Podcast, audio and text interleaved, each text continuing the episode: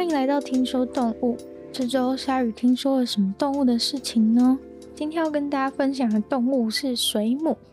水母是一种超简单，但是却超神奇的一种动物。在这个就是地球暖化、环境变迁的世代，大家应该都在想说，这个世界大概除了人类以外，就其他的动物大概全部都要灭亡了之类的。像之前每次介绍一些动物啊，就大部分的动物都是处在呃濒临灭绝的动物，然后呃就算是没有呃面临绝种的动物，其实大部分也都是因为它们就是适应了跟人类一起生存。对，所以才得以就是保全他们的性命，但是水母就不一样了。水母是呃存在超级超级久的一种动物，水母甚至比恐龙还要早出现。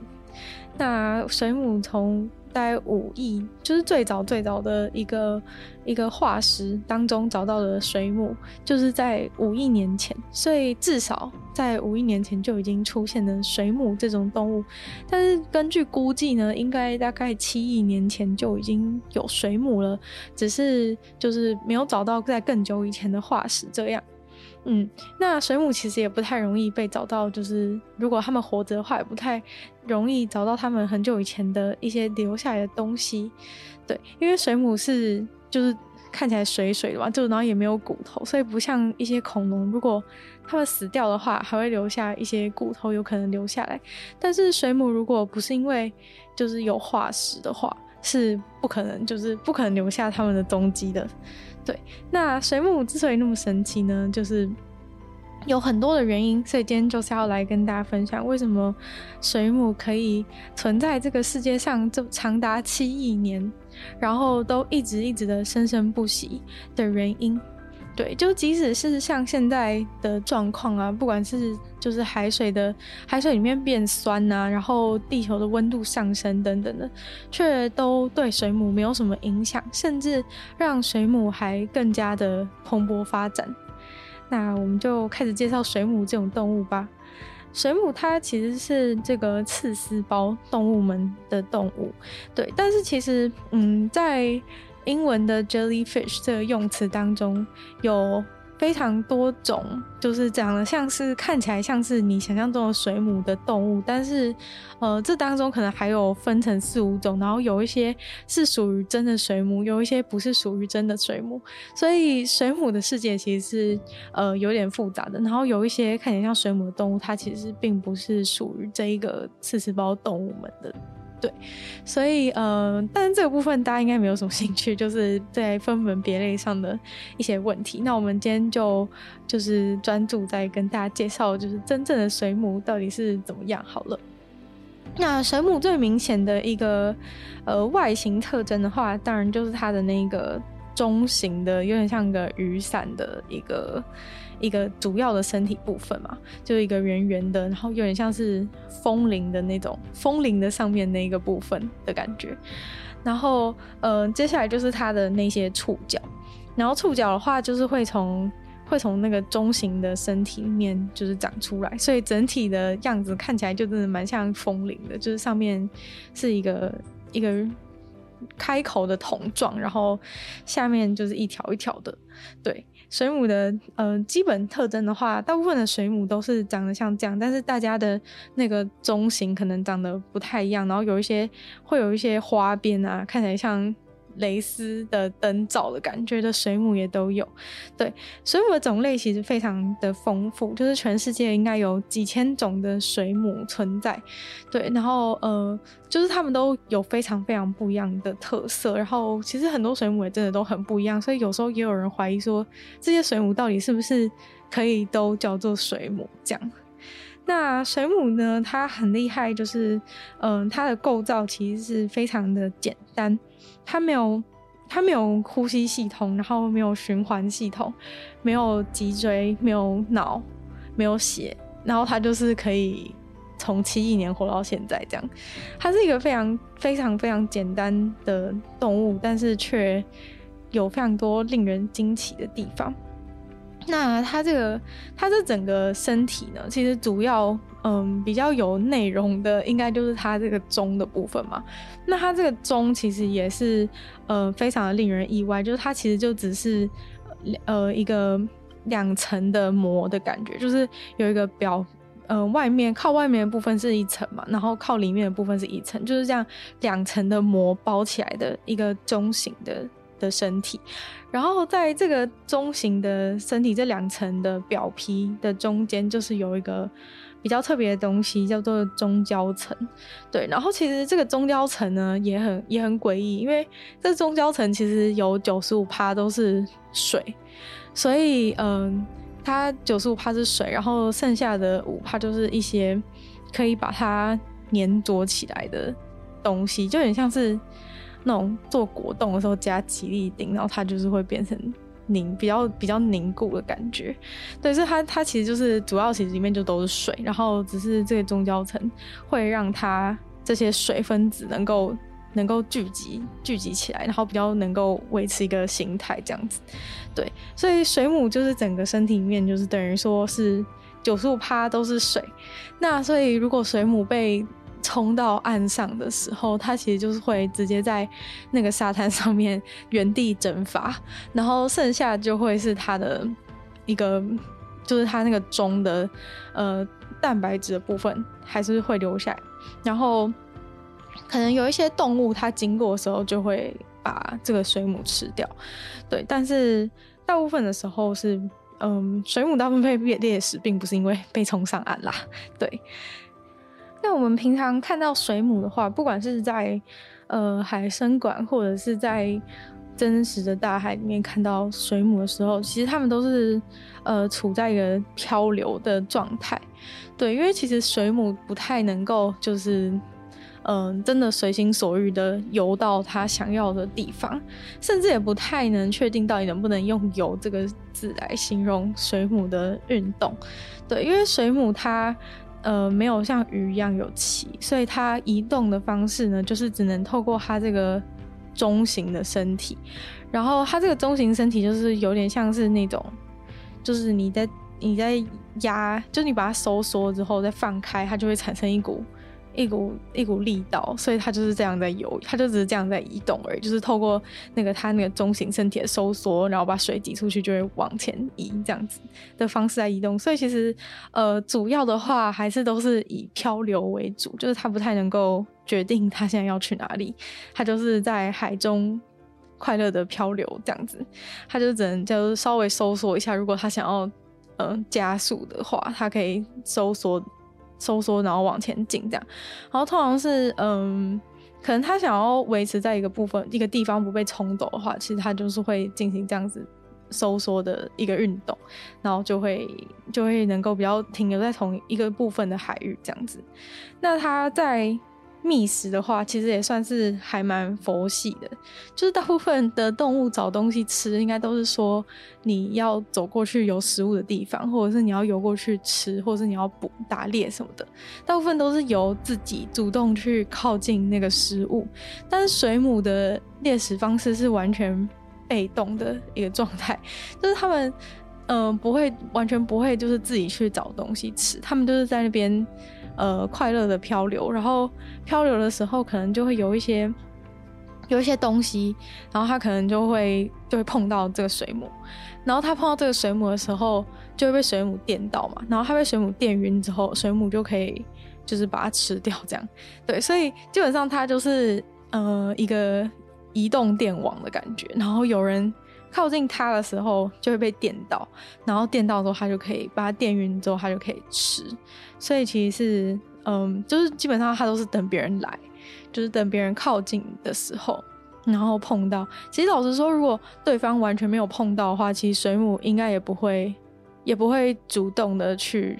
主动的去吃，对，就是可能主要是要那个东西可能碰到它触角，或是碰到它的。中型部分的的表皮的时候，它就会直接直接点下去。对，然后它也不是就是说有意识的去点，就是基本上只要有东西碰上来，它就会它就会触发那个电，对，所以才会觉得很像移动电网的感觉，就是只要有东西靠近它，就是把它点晕。然后如果很大的东西被电的话，可能比如说像一些比较毒性没那么强的水母的话，假如说人碰到被电到，你你可能就是就是就游走吧，就可能皮肤有点发炎什么的就算了。但假如说是一些他们会吃的东西，像是一些浮游生物啊。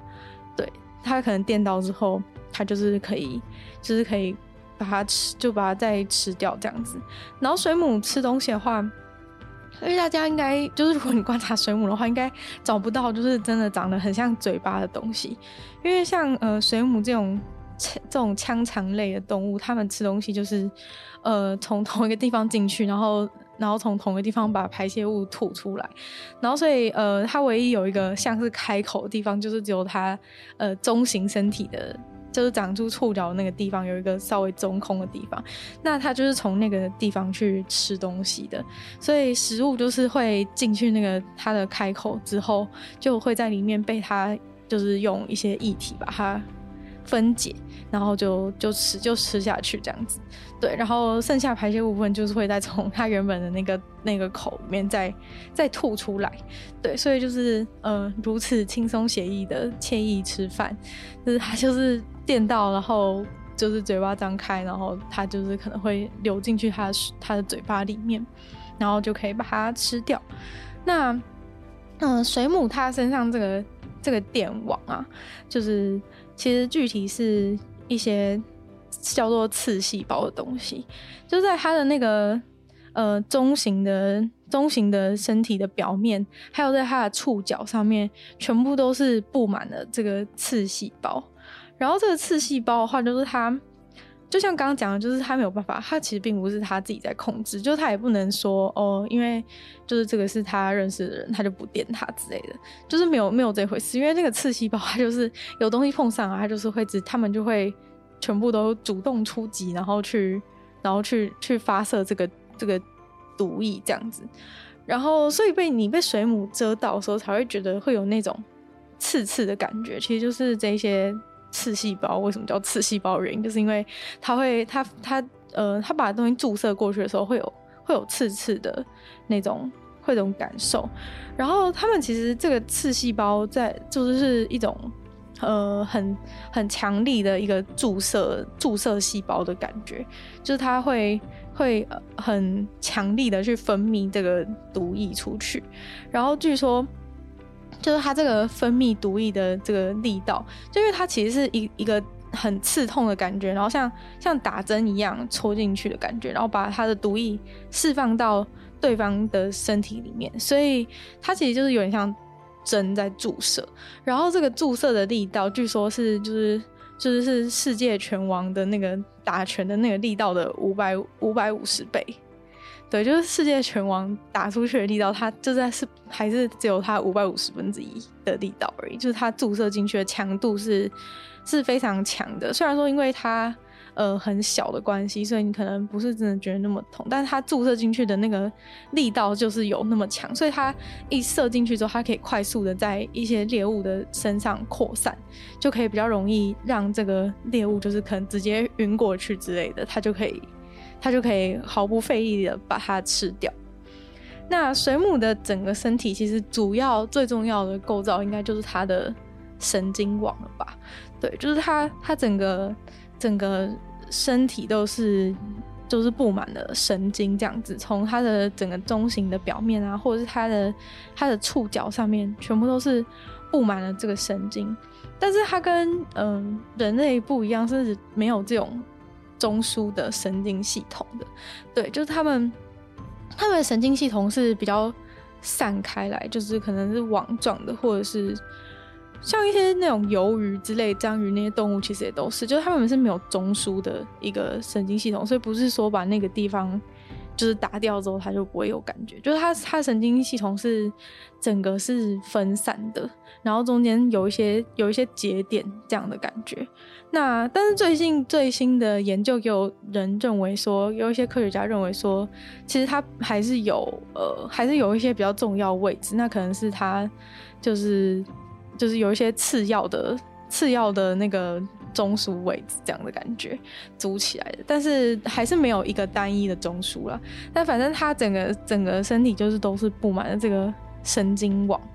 所以水母其实就是主要是靠这些神经网在感受，就是附近的东西，然后有没有人靠过来之类的，其实就是这些神经网在作用。那接下来就来跟大家介绍一些很酷炫的水母吧，因为就是呃水母它就是就是呃真的很多很多种嘛，几千种水母，然后也不可能就是每种水母都很类似。那水母的构造它就算很简单，但是这些水母却有一些。很强大的能力，像是嗯，今天要介绍的其中一个水母叫做箱型水母，然后这个水母是主要分布在澳洲的。然后箱型水母的话，它就是一只还蛮大的水母，然后它很酷的地方是它的呃中型的部分长得比较像是一个箱子的形状，所以才会被叫做箱型水母。然后它的这个箱型水母，它的中型上面是有二十四个眼睛。对，就是这个水母，这个水母它有二十四个眼睛。其实科学家都觉得很惊叹的事情是，就是像这种它就是一个口，然后进去出来这样吃东西，然后吃东西也佛系的这种动物，它竟然有办法有这种，呃，就是这样可以长出二十四个眼睛，然后非常的。非常的精密，然后还能够看到颜色。对，箱型水母的眼睛是有办法看到颜色，不是所有水母的眼睛都看得到，但是箱型水母的眼睛是看得到。然后它还有二十四个眼睛，所以就是它二十四个眼睛是分布，就是散布在它整个它整个那个整个它的中型身体的部分。然后，嗯、呃，其中有好像有四颗眼睛是长在。就是朝上面的，就是在它的那个中型的顶端，然后这个的话就是可以帮助它看到靠近水面的东西，然后有一些就是它可以看到上面的话，它就知道有没有可以吃的东西过来之类的。那它这个二色眼睛最厉害的事情是，它二色眼睛加起来的话，其实它是可以呃看到三百六十度的一个视觉，就是它整个身体的周遭都是可以完全。看得到的，就等于是那种人类就是非常想要的那种三百六十度的那种摄影机的感觉。对，它就是天生就这样子。然后全世界可能只有箱型水母这种动物是可以看到可以看到三百六十度的的一个景观的，所以是非常厉害。就是它，就是就是它二四个眼睛，然后看到刚好就是分布在它整个圆圈上，所以其实真的蛮像那种那种很多人放在家里的那种。那种监视录影器，然后不是都圆圆的吗？对，但它就是整圈都有都有都有镜头的感觉，所以它可以完整捕捉所有所有方面看到的样子，就非常的厉害。但其实箱型水母还有一件更厉害的事情，就是它的毒液。箱型水母的毒液是超强，就基本上你只要被箱型水母注射到的话，一个。好端端的成人是可以直接在几分钟之内就是死亡的，所以，呃，箱型水母也算是在全世界呃制毒，就是毒因为毒然后把人毒死的一种生物里面的前几名。因为呃很多其他其他动物啊，比如说像毒蛇什么的，它们其实都是你要故意去扰动它，它才会。它才会就是想要咬你。其实如果你跟它和平相处的话，它不会，它不会想要咬你，因为你不是它的猎物。但就像前面讲的，就是水母它没有办法控制说它想不想，它想不想电你，想不想毒你，因为它就是只要碰到东西就会就会直接直接毒这样子。所以如果你在游泳的时候不小心就是碰到这个箱型水母的话，它就是直接就是直接给你注射下去，然后你就中毒。所以就是在澳洲附近的海域游泳就是要。潜水什么的，就是要非常小心这个象形水母，要不然就是你几分钟之内应该也送不到医院吧，就是也就是已经挂了，就是有点可怕。对，象形水母就是虽然它看起来就像是一只可爱的水母，但是却有非常非常强大的一个杀伤力。然后还有，呃，另外一种水母的话呢，它是就跟这种 跟这种呃这种强大的杀人能力没有什么关系，但是它非常非常可爱的就是它只要在就是它很活跃的状态之下，它的身体就会开始发出绿色的光芒，对，就是它有点像是会变色，或者是很像那种嗯、呃、圣诞节那种灯会这样闪闪闪。的那种感觉，所以它就是它现在在活跃的时候，它身体就会开始闪着绿绿色的荧光，对，然后这件事情也是让很多科学家觉得很酷。然后这个绿色荧光的部分后来也在呃医学界有非常多的用途，因为这个绿色的绿色的荧光其实是嗯一种就是绿色，反正就是一种绿色荧光细胞，然后简称叫做叫做 GFP。然后这个东西的话，就是他们把它取出来，然后放到人类的一些一些身体里面，他们想要追踪的部分，那他就可以就是去，就是很明显都可以看到那个部分，就是因为会有荧光嘛，所以他就知道说那个东西它它跑去哪里。然后所以这个东西也被用来就是追踪癌细胞啊，癌细胞怎么发展。就是它那个荧光的就会一直一直就会一直出现，大家就看得很清楚。然后或者是什么阿兹海默症之类的，就是大家就是这个绿色荧光的东西就是非常好用。然后呃，因为发现了这个绿色荧光，然后把这个绿色荧光拿去做一些非常有用的应用，然后也让呃有六有六位就是科学家都因为这个绿色荧光的的相关发明而得到了诺贝尔奖。对，所以就是这一只水母，就是让六个人得到诺贝尔奖，就是就是它就是区区一只一只小小的水母这样子，但是有六个人因为使用了它的身上的这个绿色荧光细胞，所以就得到了诺诺贝尔奖。接下来一定要跟大家分享关于水母的一个事情，就是嗯、呃，水母的这个生长阶段。对，就是大家我不知道大家就是知不知道水母小时候是长什么样子。对，就是因为我们平常看到，呃，你会觉你会发现它是水母的水母，其实都是成年的水母。对，因为呃，小时候的水母其实长得跟水母不太像。那水母小的时候其实是，呃，会是只有它那个中型的身体部分，但其实不能就是讲的这么的简略，因为水母它的那个。它的生长阶段其实是超级超级复杂，就是总共可以分成十四个阶段，就是科学家把水母的生长生长阶段分成十四个阶段。然后呃，他们刚生出来的时候，就是像是那个，就是只有一个中型的一个身体这样子，然后就是会在海里面就是飘来飘去。然后它飘来飘去之后呢，就是它可能有一些 有一些小水母，它就是会找到。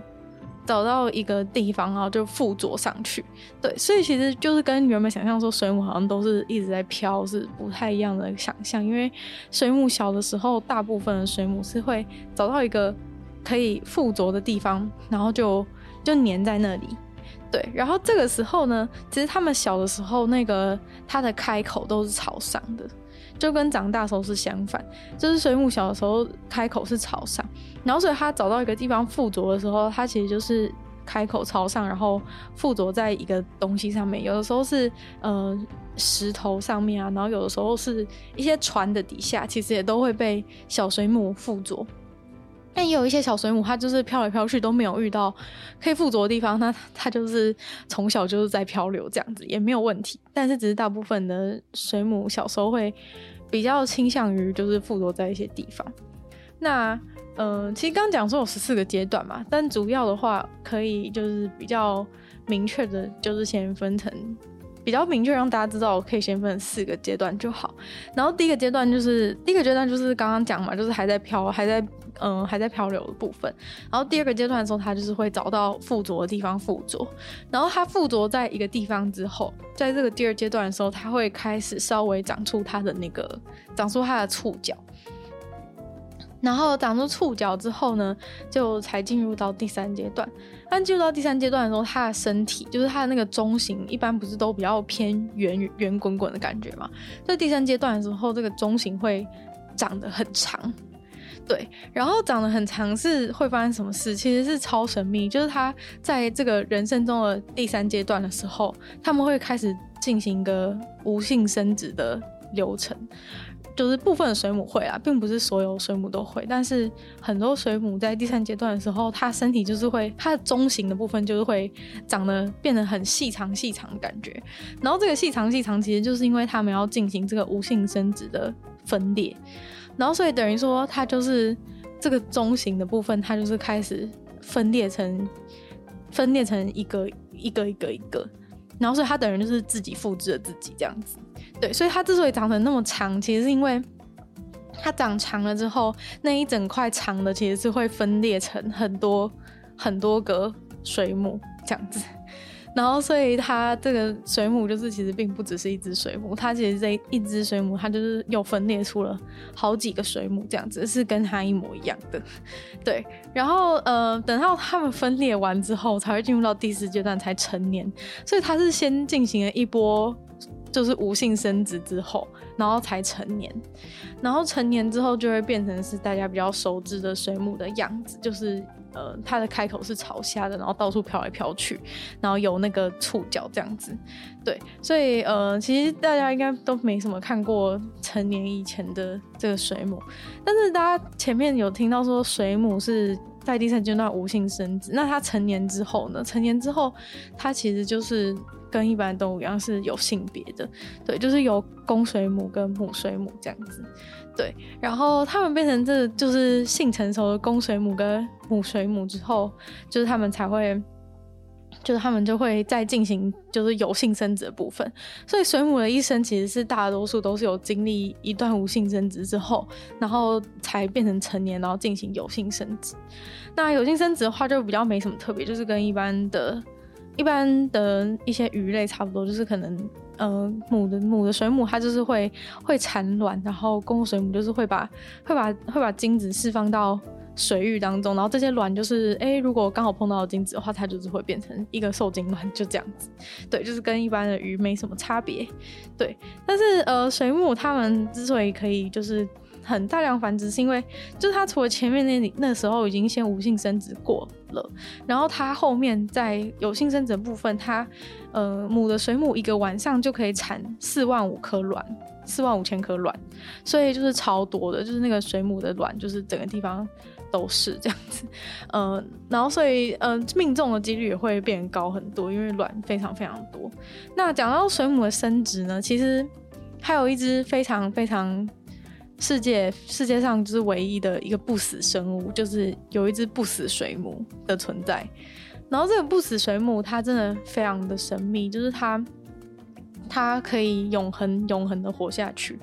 这是什么意思呢？就是嗯，你就觉得说一个一个一个动物的身体，它总是会有到到一个极限，或是陷入生病，或者是嗯遇到一些状况，然后它可能。呃，身体有残缺什么的，这些动物可能就是会走向死亡。但这个不死水母就完全不是这么一回事。就这个不死水母，它假如说遇到它严重受伤啊，或者是受严重生病，或者是受到极大的一些生存条件压力之下，它就会开始就是开始慢慢的、慢慢的萎缩它的身体，然后让它的身体慢慢的就是。坏掉，然后它可能触角就渐渐没了，然后身体也渐渐快要没了。但是你就在你以为就是说它这只水母就是要死了的时候呢，其实它是重新又长出了一个水母。然后所以它它只要在嗯那种陷入不利生存条件的时候，它其实就是会开始重新长一个水母出来。然后这个水母其实就是嗯算是无性。繁殖部分嘛，它其实比较像是复制水母的感觉，所以它等于说它舍弃它原本的那些原本的那些身体部位，然后就是长出一个全新的、一模一样的水母。对，它就是复制了一个自己这样子，所以它就永远的活下去，就是也不太像无性生殖，因为无性生殖好像变成别人了，但是它这个水母化就是它那是它就是那个自己会一直无限的复制下去，所以。它就是可以永恒的存在这个世界上。最后的话，就来说一下水母的天敌吧。水母的天敌其实最主要就是其他的水母，对，就是呃比较大的水母的话就会吃比较小的水母，所以如果比较小的水母它靠近的话，就是把它电死，然后就吃它这样子。对，所以其实水母呃没有什么其他的天敌，就是最主要的天敌其实就是水母自己。然后嗯。其他的话，就是最主要的天敌可能就像是海龟跟翻车鱼。但是海龟的话呢，现在因为地球环境的关系，所以呃海龟现在数量在大量减少当中，所以水母就天敌就变得少了非常的多。那海龟有的时候还会因为就是把塑胶袋误认成水母，然后就吃塑胶袋，然后所以反而还死掉，所以水母的天敌就真的变得越来越少。然后也因为水母变天敌变得太少的关系，所以就导致水母就是真的是呈现一个大水母时代的状态，就是大家就是水母开就会一直狂疯狂的繁殖，然后都没有人在吃它们。虽然说就是在呃亚洲有些地方的人会吃这个水母，但是嗯、呃，这吃的数量当然没办法跟一些鱼比嘛，所以嗯、呃，水母就是在海洋里面蓬勃发展，这就是为什么就是在呃现在这个现在这个世界的状态之下，水母还是那么的。那么的繁荣的原因，那即使是这个海水变暖了，然后海水变酸了，其实这些都反而是一些利于水母繁殖跟生存的条件，然后其他的鱼类啊，可能被就是大家大量的捕获嘛，所以其实海洋当中的鱼变少很多。那很多很多鱼也都是吃一些浮游生物什么的，然后因为没有了这些鱼之后，等于说水母就有超多的食物可以吃，然后所以就变成有超多的水母这样子。像是呃中国沿岸的话，就是有一种有一种嗯、在长江。外海就是有非常非常大的一个水母，叫做月前水母。然后这个水母的话，就是它原本只分布在就是比较靠近中国沿岸之类，但是最近的话，在日本附近也能够找到。然后似乎原因就是因为鱼类就是大量减少，就是中国沿岸捕鱼捕得很夸张，所以就是那里就变成水母大天敌。对，然后水母就趁机就是已经扩张到。日本的范围这样子，就可能有比较嗯太大的海流冲一冲，然后水母就跑到日本去了。对，那水母其实也有很大的跟很小，像这月前水母也算是很大。最大的水母的话，就是可能可以比蓝鲸还要更长，但是小的水母的话，就是真的很小，就是可能比手掌还要更小这样子。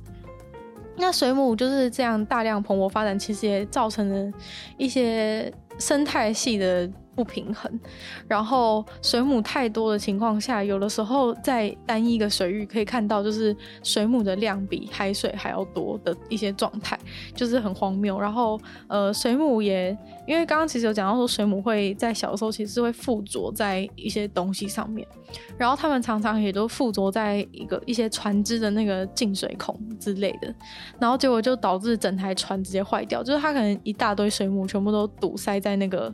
堵塞在它的进水孔面，然后所以整台船就直接不没办法开。对，就是有各种各种奇妙的水母灾害开始出现，因为就是其他动物都不见了，然后水母就是整个快要霸占整个海洋世界。所以，嗯、现在海现在海里面就开始出现很多很多千奇百怪的水母水母灾害，这样，然后很多人的那种建物什么之类的也都会受到呃水母的干扰。那今天节目就差不多到这边结束了。就是听完这么多，就是应该觉得说水母就是真的是太神奇的一种生物了，因为他们就是一个。构造非常简单，就甚至不能说什么说他们是头脑简单，因为他们连脑都没有，然后可是却有非常强的一个生存之道，可以从七亿年前活到现在，然后可能就是其他动物都已经全部死光了，然后他们就是还还就是活得好好的，甚至即将要霸占这个。呃，地球暖化的海洋当中，呃，所以就是觉得水母真的是非常可爱，然后又很厉害的一种一种生物啊，就希望大家喜欢今天的节目喽。那喜欢这个节目的话呢，就希望大家可以把这个节目分享出去，然后在 Apple Podcast 留星星，写下你的评论。那如果你对于水母的事情有任何看法，或是想要跟我分享事情的话，都欢迎在任何有留言区的地方留言，然后我都会再回复哦。那也可以去收听我的另外两个 podcast，其中一个是时间比较长的、有主题性内容的《女友的纯粹不理性批判》，另外一个的话是每周二、四、六都会用十分钟时间跟大家分享新闻新资讯的鲨鱼。那还有可以的话，可以订阅我 YouTube 频道，然后追踪我的 IG。那链接的话都会放在下面的资讯栏。那听说动物就继续在每周五会跟大家相见，那我们下次见喽，拜拜。